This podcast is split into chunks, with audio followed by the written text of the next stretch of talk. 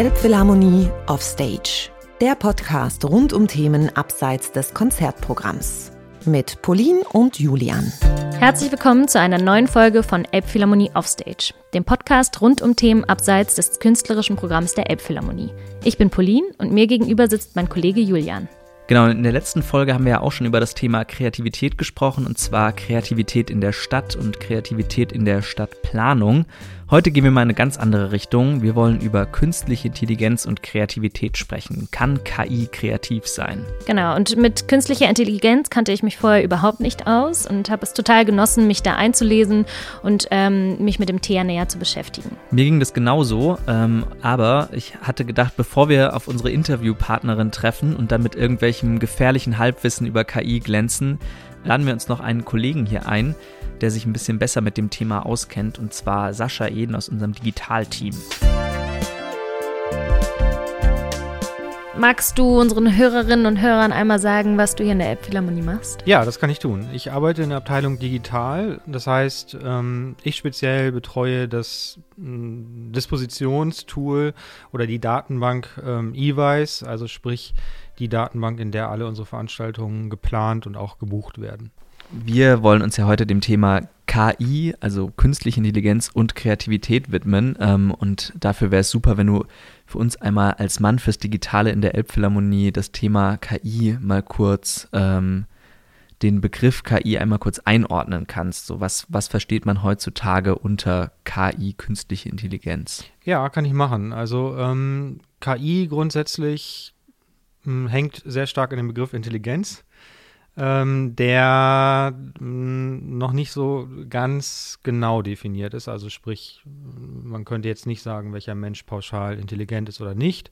Das heißt, es ist auch schwierig, künstliche Intelligenz wirklich genau festzulegen.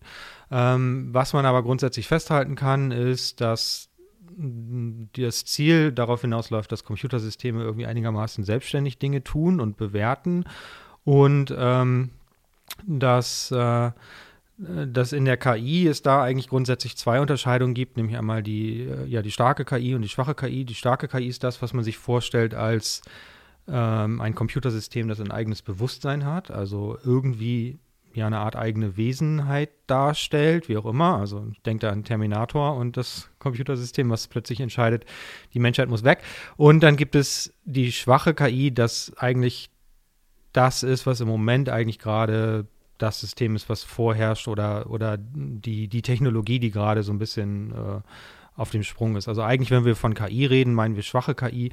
Und das sind Systeme, ähm, die, die kein Bewusstsein haben in dem Sinne von, der Computer sagt jetzt, hey, ich bin der Computer so und so, sondern Systeme, die in der Lage sind, äh, anhand bestimmter Annahmen oder anhand bestimmter Algorithmen Prognosen zu stellen oder ähm, ja, zu schätzen, in Anführungsstrichen. Also, wenn ich Siri frage, Siri, schlag mir doch mal ein Restaurant vor, dann wird da eine gewisse Art von schwacher KI dahinter stecken. Man redet ja viel oder man hat ja viel ähm, auch diese Vorschlagsalgorithmen, von denen man viel spricht, von denen man die ganze Zeit über umgeben ist. Also beispielsweise Spotify ähm, stellt einem Playlisten zusammen, Amazon stellt, schlägt einem vor, welche Produkte man als nächstes kaufen soll. Ähm, wo ist da dieser Unterschied zwischen Algorithmen und tatsächlich einer künstlichen Intelligenz, auch einer schwachen. Also eine, eine künstliche Intelligenz beruht im Moment sehr stark drauf, äh, dass man äh, neuronale Netzwerke benutzt, die auch unter den Begriff maschinelles Lernen äh, fallen. Also neuronales Netzwerk bedeutet, ich habe irgendeine Art von Eingabeschicht ähm, und in dieser Eingabeschicht werden die Daten verarbeitet mit einer gewissen Gewichtung. Sie, sie landen in einer, in einer oder mehrere weiterer Verarbeitungsschichten und ähm, am Ende gibt es eine Ausgabeschicht und das Ergebnis dieser Ausgabeschicht, das ist eigentlich das Interessante an der KI, wird wieder zurück in die Eingabeschicht zurückgekoppelt, beziehungsweise die Gewichtungen der Ausgabeschicht werden anhand der Ergebnisse zurückgekoppelt. Also ähm, ähm, so, dass die, ähm, dass diese Gewichtungen, die auf den, auf den Schichten zwischen der Eingabeschicht und der Ausgabeschicht liegen, sich so anpassen, dass man möglichst präzise Vorhersagen trifft. Und ähm, ähm, das ist vielleicht der Unterschied zu einem, zu einem klassischen Empfehlungsalgorithmus, der immer nur darauf beruht, welche Daten habe ich schon und was kann ich daraus für Rückschlüsse ziehen. Also keine Ahnung, ich verkaufe 100 MP3s oder, oder 100 Leute hören sich irgendwas an auf Spotify und ich sage, okay, 90 davon haben sich XY angehört und 80 davon so und so. Ähm, und ähm, ein neuronales Netzwerk würde eher versuchen, anhand bestimmter Verhaltensmuster, also Person A hat sich Lied 1 und Lied 2 besonders gerne angehört, Lied 3 eher weniger, Rückschlüsse zu ziehen. Person B die Lied Nummer drei gerne hört, würde sich dann vielleicht Lied Nummer vier oder fünf lieber anhören. Also ähm, im weitesten Sinne wird KI eigentlich ganz stark für Prognosen und Schätzungen verwendet und die Empfehlungsalgorithmen, jetzt insbesondere Amazon oder Spotify auch, beruhen ja sehr stark darauf, was Leute schon konsumiert haben. Jetzt arbeiten wir ja in einem Konzerthaus und ähm, jetzt also stellt sich für uns die Frage, wo könnte man da dann KI einsetzen oder wo würde es in einem Konzertbetrieb Sinn machen, KI anzuwenden? Gibt es da überhaupt Felder, die dir einfallen? Oh, da gibt es mit Sicherheit Felder. Also man müsste so ein bisschen unterscheiden zwischen, will ich eine KI nutzen, um, um bestimmte ähm, Daten, die ich habe, vielleicht zu verbessern oder bestimmte Prognosen zu machen. Also ähm, das, was jedes Unternehmen macht, ob es jetzt ein Konzerthaus ist oder nicht, sie berechnen ja Budgets und versuchen das nächste Geschäftsjahr möglichst präzise vorherzusagen, was die Einnahmen und die Ausgaben betrifft. Ähm, und da wäre definitiv eine KI nicht verkehrt, also ein neuronales Netzwerk, das eben halt lernfähig ist, weil man dann die Daten der vergangenen Saisons einpflegen kann und halt ähm, bestimmte Vorhersagen machen kann. Ähm, ansonsten, klar, ne, gerade im Hin Hinblick auf Kreativität überlegt man sich, was kann das denn noch alles? Und ähm, äh, man könnte jetzt einfach ganz äh, provokativ sagen, okay, wir ersetzen irgendwie das, das künstlerische Betriebsbüro oder den Intendanten und das Ding soll jetzt mal eine Projektplanung machen oder eben halt mein, meine, mein Programm für die nächste Saison vorhersagen. Ähm, das wiederum sehe ich Eher weniger. Also man kann mit Sicherheit mit einer KI sagen ähm, oder analysieren, was wir in den vergangenen Saisons besonders häufig gespielt haben, was besonders gut angekommen ist bei den Leuten, vielleicht auch von den Programmen her, von den, von den Besetzungen oder von der Musikart her. Ähm, aber ähm, auch neuronale Netzwerke, auch rückgekoppelte neuronale Netzwerke, ähm, arbeiten immer nur mit Daten, die schon existieren. Also ein, ein super gutes Beispiel ist ähm, Handschrifterkennung. Ähm, also ich kann ein neuronales Netzwerk super gut darauf trainieren, Handschrift zu erkennen. Das machen die Banken zum Beispiel oder die Post. Also wenn ich einen Brief verschicke oder eine Postkarte, dann wird die Postleitzahl von einem System gelesen. Es wird von keinem Menschen mehr gelesen. Und die Systeme sind super gut darauf trainiert, Zahlen zu erkennen, existierende Zahlen. 1 bis 9, beziehungsweise 0 bis 9. Ähm, wenn ich jetzt eine, eine elfte Zahl erfinde, dann würde das System die Zahl nicht erkennen. Und ähm, es würde auch nicht auf die Idee kommen, von sich aus zu sagen, ähm, ich mache mal eine neue Zahl.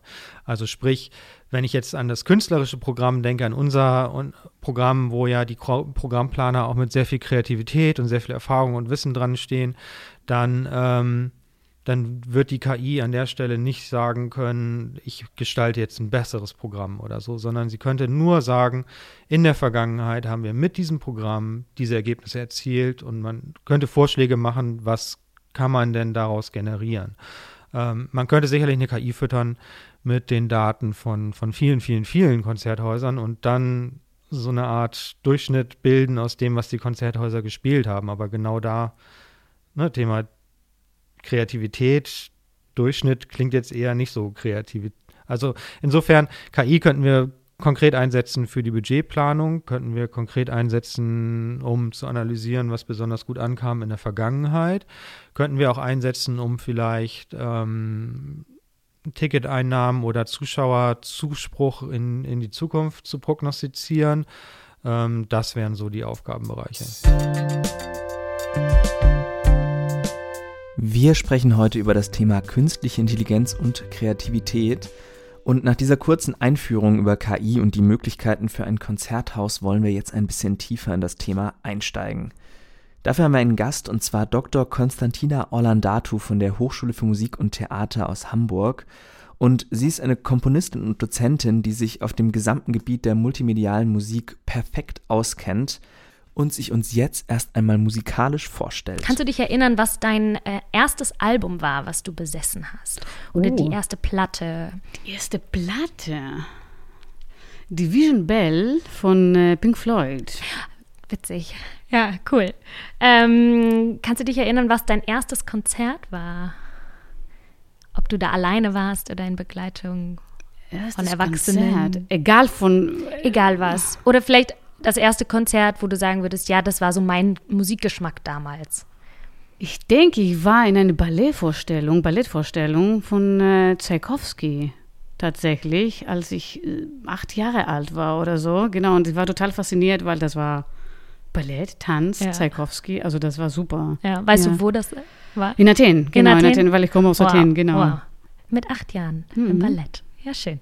Ähm, hast du gerade einen Lieblingssong oder einen Song, der dir nicht mehr aus dem Ohr geht? Mein Favorite sozusagen. Mhm. Schwierige Frage. Muss nicht für immer sein, aber so gerade aktuell vielleicht. Gerade, aktu- oh Gott, oh Gott. ähm, also wirklich. Ich höre nicht so viel Musik, wie es aussieht. Menschen, die mit Musik arbeiten. ja, also so ich bin mehr Klassik-orientiert, muss ich sagen. Also Klassik. Also Classic Rock. Und jetzt, was mir auffällt, ist irgendwie, ja, auch wieder jetzt, weil Dark Side of the Moon, weil Pink Floyd gesagt Ja, haben. Und das ist klar. einfach so im ist auch eine Kopf. gute Antwort. Ja. Ähm, und wenn du einen Tag Intendantin der Elbphilharmonie wärst, wen würdest du auf die Bühne des großen Saals stellen? Wahrscheinlich lebende Künstler. Nee, lebend oder auch äh, verstorben. Also Ich hätte gerne Dimitris Mitropoulos kennengelernt. Also das war eine Dirigent, eine griechische Dirigent und weil in Griechenland studiert habe und sollte, ich habe gehört, er war eine sehr faszinierte Persönlichkeit. Ich würde das gerne hier einladen und dass er auch etwas dirigiert. Äh, dann lass uns doch mal direkt ins Thema einsteigen. Du als Komponistin, erklär uns mal, wie kann man Algorithmen und KI praktisch im Kompositionsprozess einsetzen?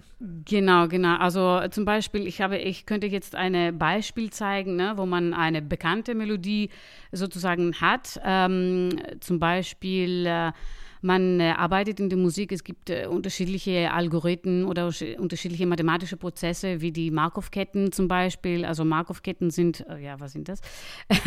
ähm, also ich kann äh, sagen das, das System, äh, ich sage, ich habe ein, zwei, drei Parameter, die ich irgendwie manipulieren möchte oder irgendwie äh, während der Zeit irgendwie ähm, manipulieren möchte. Und ähm, von der Vorgeschichte, was ist schon vorgeschehen, kann das System äh, vorhersagen, was danach kommen kann. Zum Beispiel. Weil es ein digitales System ist. Genau, weil ein digitales schaut. System ist und so weiter. Genau. Ähm, sind mathematische Prozesse natürlich, die da hinten läuf, laufen, laufen, Entschuldigung. Genau. Und ähm, ich könnte zum Beispiel durch solche Algorithmen, ich sollte ich ein Beispiel geben jetzt. Also wir haben ähm, ich habe hier etwas äh, vorbereitet. Ihr kennt diese Melodie Light of the Seven. Äh, das ist irgendwie ein berühmtes Thema von Game of Thrones äh, Serie. Wir machen keine Werbung, aber das ist ein sehr berühmtes äh, Stück. Ähm, ich werde das einfach so kurz abspielen, äh, sodass man das im Kopf hat.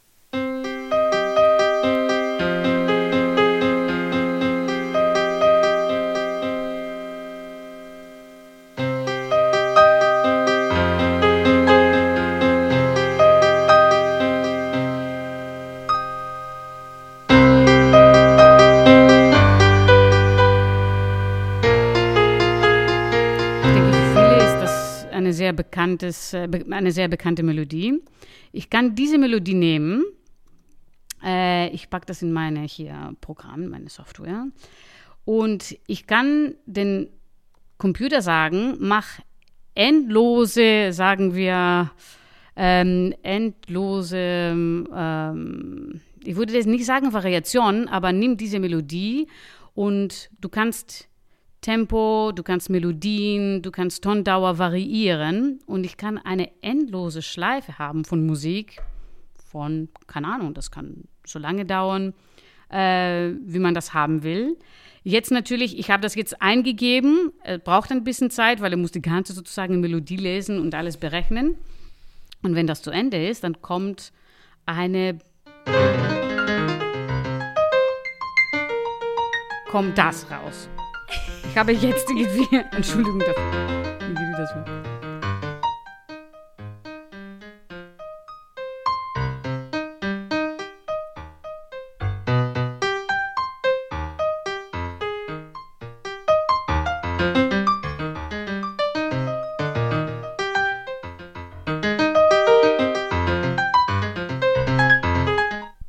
noch ein bisschen holprig. Ja, genau. das kann Ewigkeit so lang gehen. Und irgendwie. gibt es äh, dann, oder ich stelle mir gerade vor, du bekommst jetzt von äh, deiner Software dieses Stück. Mhm. Ähm, gibt es Momente, in denen du das nimmst und das dann manipulierst, sodass es für dich passt? Bei mir persönlich, ich muss ehrlich sagen, Maschinen sind super, können viel schnelle Sachen, also sehr schnell berechnen und so weiter oder viele Permutationen machen oder Variationen von einem Thema machen oder unendlos äh, Themen machen. Aber für mich fällt die Intuition und fällt die Ästhetik. Also was die Maschine jetzt rausgespuckt hat zum Beispiel, ich nehme das als einen Anhaltspunkt und dann ich nehme die Sachen oder die Passagen, die mir gefallen, die ästhetisch gefallen oder die in mein Konzept sozusagen reinpassen und dann ich arbeite daran und dann sage ich, okay, ich mag diese Passage, das ist eine sehr interessante irgendwie ähm, Variante, äh, Variation oder sowas und dann nehme ich das und baue auf mein Stück und so weiter. Aber das ist nicht etwas, was ich so, wie das rauskommt, 100% nehme, ähm, weil genau dieses Komponent fällt für mich mindestens. Das heißt, du nutzt diese Software dann als Tool, das dir die Möglichkeit gibt, irgendwie weiterzudenken, was ein Genau. Stück angeht, oder als eine Art ähm, ja, Inspiration, kann man das auch sagen? Genau, ja? genau. Es hilft mir in meinen Inspirationsprozesse. Das ist, was ich finde interessant, auch bei diesen Prozessen, egal ob das algorithmische Komposition ist, egal ob das KI ist und Musik. Ähm, dieser Prozess ist auch sehr wichtig für den Komponist selber, weil ich gebe etwas ein in meine Software. Ich möchte, dass, keine Ahnung, Parameter Tondauer ist so, der Rhythmus ist so, keine Ahnung, die Dynamik ist so und so weiter. Dann kommt raus, was man eingegeben hat und man sagt, okay, vielleicht aber soll ich das doch so verbessern. Also das ist wie ein Spiegel, also das ich gebe das ein, ich bin derjenige, der kreiert äh, und dann ich gucke das Ergebnis sofort oder höre das sofort und dann das ist wie ein Spiegel für mich. Guck mal, was du getan hast und dann sagst du, hm, okay, dann kannst du ein bisschen kritisch über dich selber sein ähm, und dann, das ist eine, ja, in eine endlose Schleife und ein endloser Prozess, was ich sehr wichtig finde. Und genau diese endlose Schleife ist ja jetzt zum Unterschied zu der künstlichen Intelligenz das, was die künstliche Intelligenz dann selber machen kann. Genau, genau. Also ich finde künstliche Intelligenz ähm, heutzutage, was mit Musik natürlich zu tun hat, ähm, ich denke, das gibt auch für bildende Künste und so weiter, ist sehr, sehr erfolgreich, wenn man Stille imitieren möchte. Ähm, also zum Beispiel, es gibt viele Beispiele, also auch wo, weiß nicht, die, die Maschine wurde mit Bach keine Ahnung, Choralen und so Genau. weiter. Pauline hat äh, ein Beispiel. Du Genau. kennst es schon, aber wir können es trotzdem nochmal Genau, ja, vorspielen, gerne. einfach nur in der, Gerne. dass wir darüber sprechen können. Genau.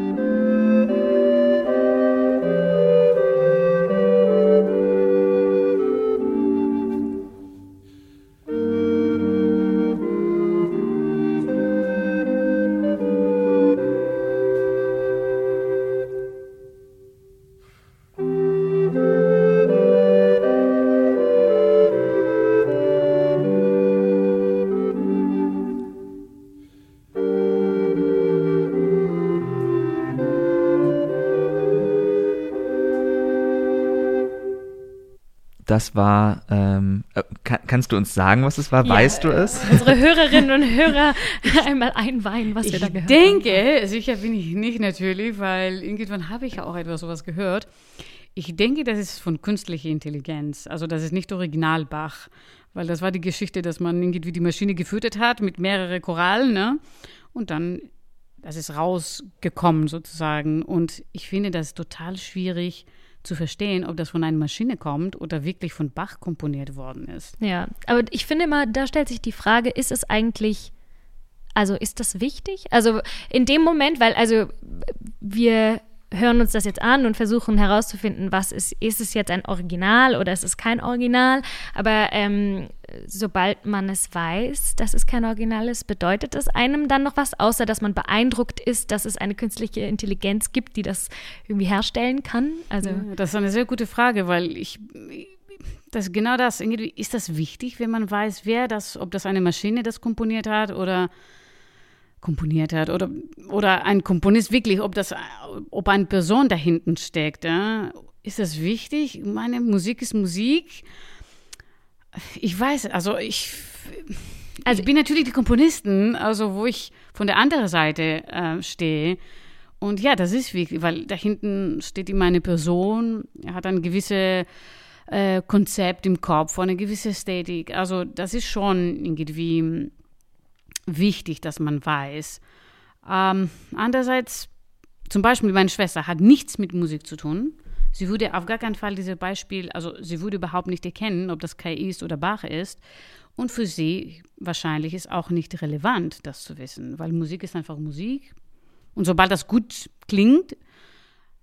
Ja, ich meine, wenn man das hört und man wollte eigentlich original Bach hören, dann ist man enttäuscht, weil man dann denkt irgendwie, ja, also das ist nicht das, was ich wollte. Mhm. Ja. Und dann hat man ja auch gleich das Bild im Kopf, dass diese KI das sich ausgedacht hat und nicht ein Komponist oder eine Komponistin. Und das ist ja dann nochmal was anderes. Also das emotionalisiert einen anders, Genau, wobei ja auch hier wie, wie überall Musik so viele verschiedene Aspekte mitspielen. Ähm, wir waren bei dir auf so einer Podiumsdiskussion Mhm, mhm. äh, und da hast du dasselbe gemacht, also das Beispiel gespielt von Die Bach, was hier jetzt wirklich auch live eingespielt wurde von einem Flötisten Mhm. und parallel dazu eine einen wirklichen Score von Bach, aber halt als MIDI-Datei. Ja, und ja. ähm, die Leute haben sich direkt davon total beeinflussen lassen, weil sie gedacht haben, Genau. das, was halt die MIDI-Datei ist, das klingt nach Computer, das Genau. muss wohl auch von der künstlichen Intelligenz stammen. Ähm, und da fließen ja direkt so viele, so viele verschiedene. Genau, das war genau das. Ich habe auch gedacht, oh, ich muss das nicht als MIDI oder ich versuche das ein bisschen menschlicher zu machen, sodass das irgendwie mindestens gleich äh, ist. Äh, genau, und dann ich denke, dass das Publikum wirklich darauf reagiert hat, weil das einfach MIDI war und das war so, ach, das ist die Maschine. Ja. und nicht wirklich die Performance in Dingen wie vom Flöte und so weiter. Ähm, das, ja, das spielt natürlich eine große Rolle, aber ich denke, das hat auch irgendwie, ja, das ist schwierig, weil dann könnte man sagen, okay, künstliche Intelligenz ist auch der Autor irgendwie, ja? dann was ist mit Autorenschaft und so weiter, also das ist ein Thema, das vielleicht für die Zukunft muss man rangehen wahrscheinlich.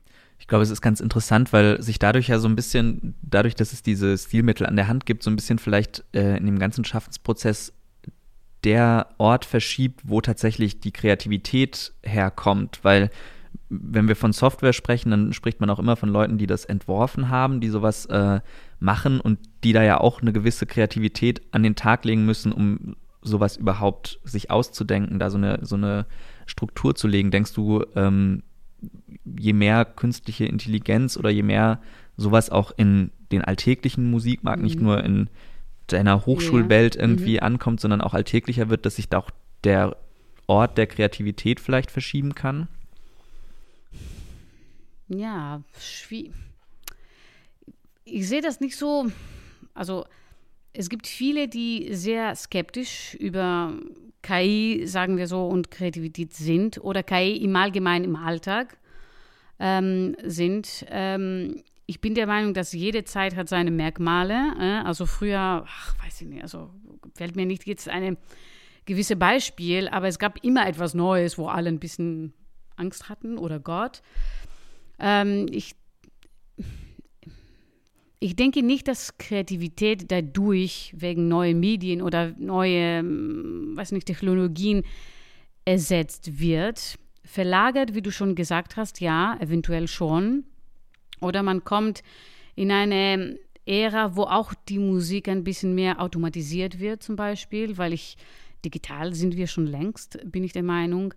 Ähm, aber ich denke nicht, dass ja, Kreativität gehört zu unserer Natur. Wir sind Kreative als Menschen. Und jetzt, ob das Musik ist oder jemand, der das Software macht oder irgendwie das implementiert, das ist auch eine Art von Kreativität. Als ich promoviert hatte und ich musste meine ganze irgendwie Dissertation schreiben oder sowas wissenschaftlich und dann alle meinten, ach ja, aber du bist nicht kreativ, jetzt bist du nicht musikalisch.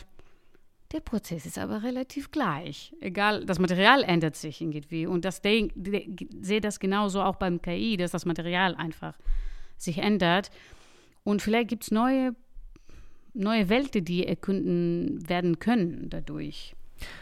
Ähm, passend dazu habe ich noch ein zweites Musikbeispiel für dich. Ich spiele dir das mal vor, vielleicht erkennst du es auch. Das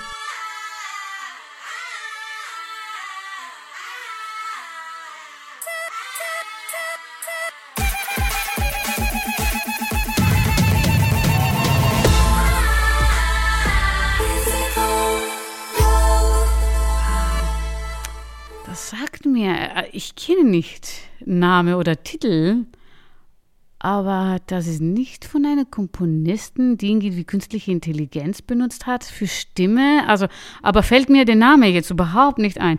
Genau, das ging, ging ein bisschen durch die Medien Anfang des Jahres. Das ist von einer Künstlerin ähm, namens Holly Herndon, genau, genau, genau, ähm, genau. die in Berlin wohnt und die für ihr neues Album Proto äh, eine künstliche Intelligenz entwickelt hat, die eben, die sie mit ihrer Stimme gefüttert hat und so eben über Zeit hinweg ihr das Singen beigebracht hat und mit der sie eben Duett singt oder halt eben Teile davon auf dem Album anwendet. Und da ist es ja so ein bisschen vielleicht genau dieser Prozess, dass sich ähm, die Kreativität wegverschiebt. Also klar, sie ist immer noch die Urheberin der Musik und sie kombiniert das ganz absichtlich mit klassischen Elementen, also klassischen Songstrukturen. Mhm, mhm.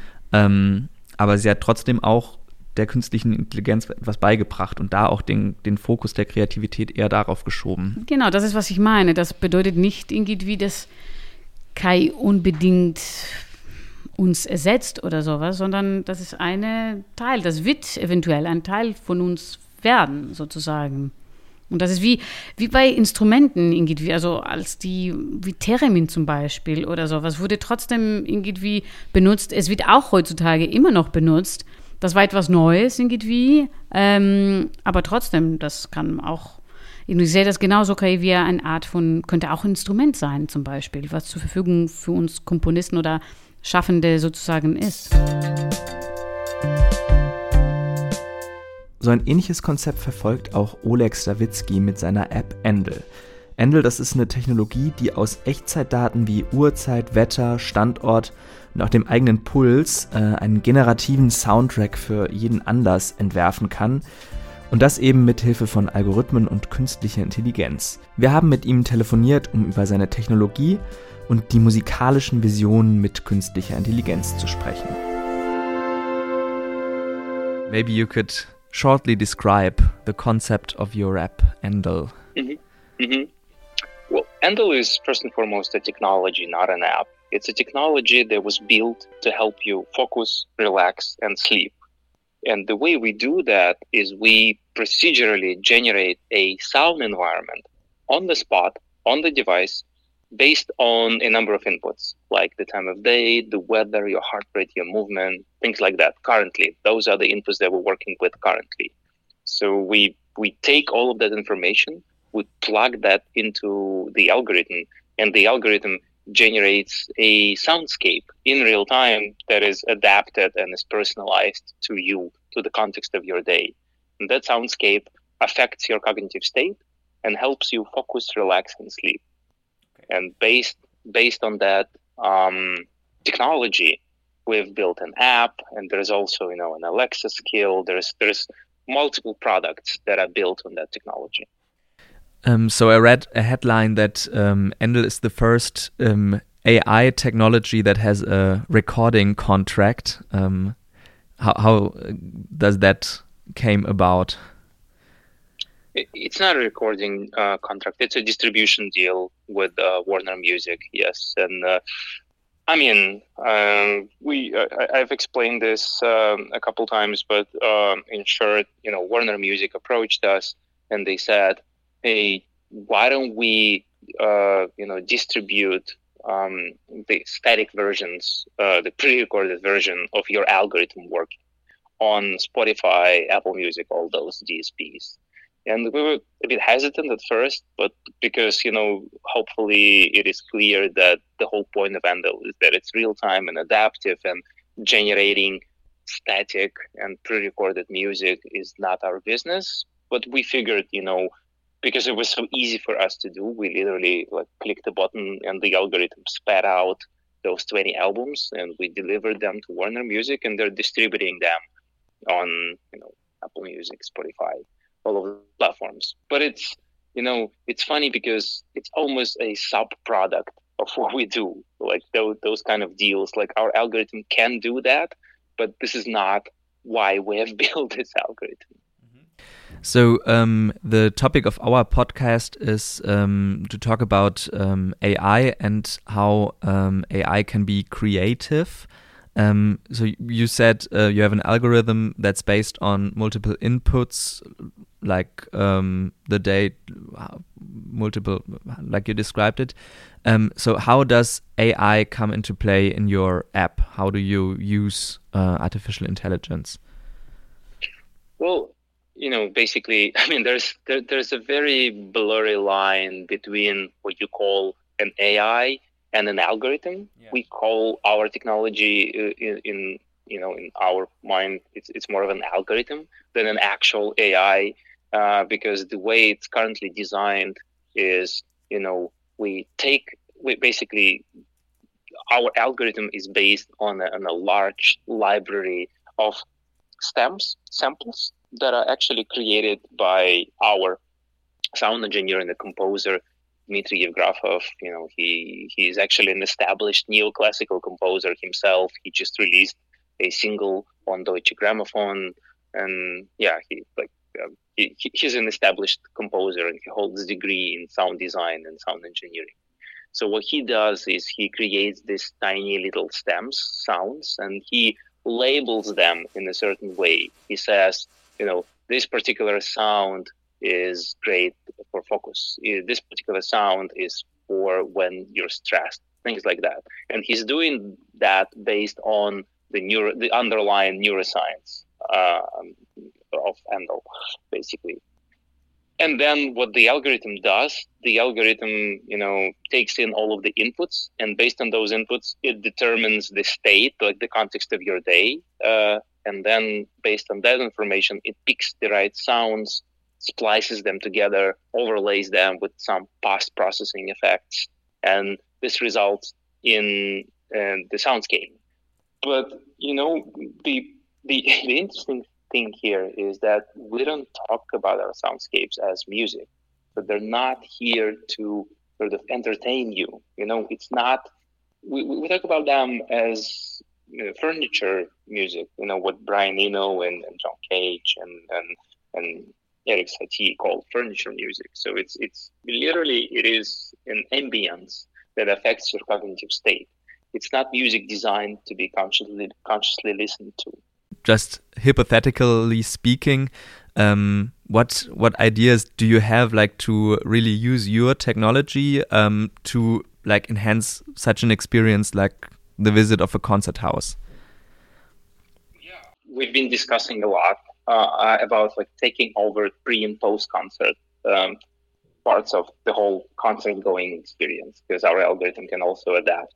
You know, there's what we've developed. We also developed like the so-called uh, public uh, space version of the algorithm, which adapts to different inputs, like the amount of people in the room, the level of noise in the room, things like that and we can create like you know when when there's a lot of people like waiting for the concert to start they're like mingling you know uh, or maybe when they've walked into the concert hall itself you know it, we can create a, a, our soundscape can induce you know the feeling of comfort like relaxation like it kind of can sort of you know help them get into a certain state uh, feel you know relaxed comfortable focused present, things like that, and uh, which is important, right? Like especially when when you're going to listen to say classical or neoclassical music, right? Like you want to be present, you don't want to be distracted, you want to feel there, and this is what our algorithm can actually help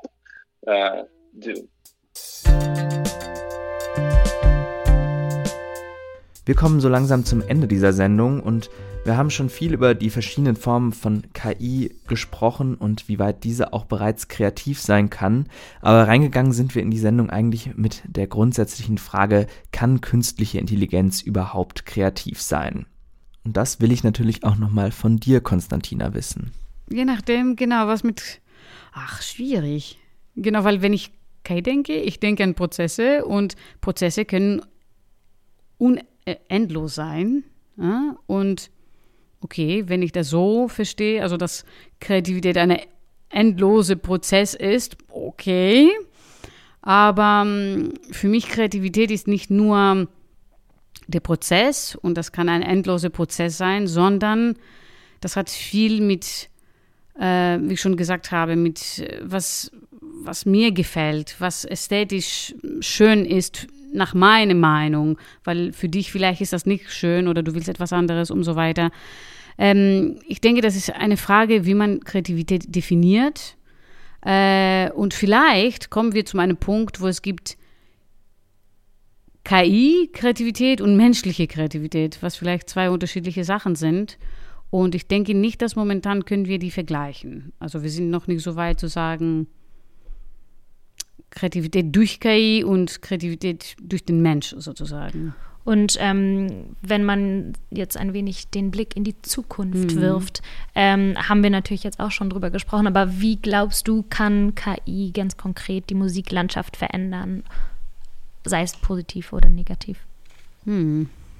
Die Musik, ja, das ist auch wieder die Frage. Oder worin siehst du die Chance für dich selbst, wenn du überlegst, wie sich mhm. die KI entwickeln könnte? Ähm, worin siehst du eine Chance für dein Arbeiten?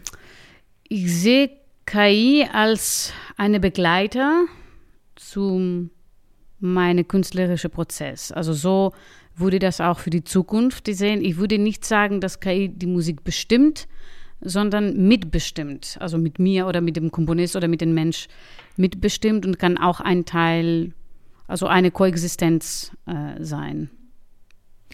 Genau, und das Letzte, was ich dich noch fragen wollte, und das ist so ein bisschen auch äh, das nochmal zurückzuführen, warum wir als Elbphilharmonie dich hier mhm. eingeladen ja. haben, ähm, wird KI einen Impact auf ein Konzerthaus wie die Elbphilharmonie haben? Wir haben kurz darüber gesprochen, mhm. du meinst, ähm, das Wichtigste am Musikerleben ist das Erlebnis von einer Person zu einer anderen Person.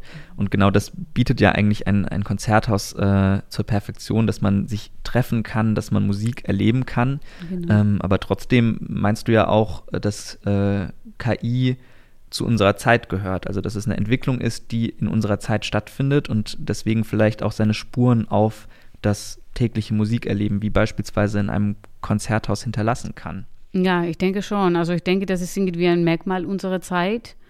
Ähm, und es wird bestimmt Wege geben, wo auch für eine, also jetzt, ich habe nicht etwas Konkretes, Konkretes im Kopf sozusagen, ähm, aber ich denke, das könnte dazu gehören.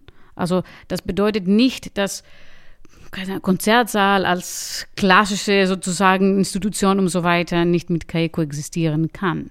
Nee, ich denke, das ist das wird zu unserem Alltag dazu gehören einfach. Das existiert schon, sagen wir so. Also warum nicht? Danke dir fürs Gespräch. Dank. Dankeschön. Elbphilharmonie auf Stage. Der Podcast rund um Themen abseits des Konzertprogramms. Ab jetzt überall, wo es Podcasts gibt.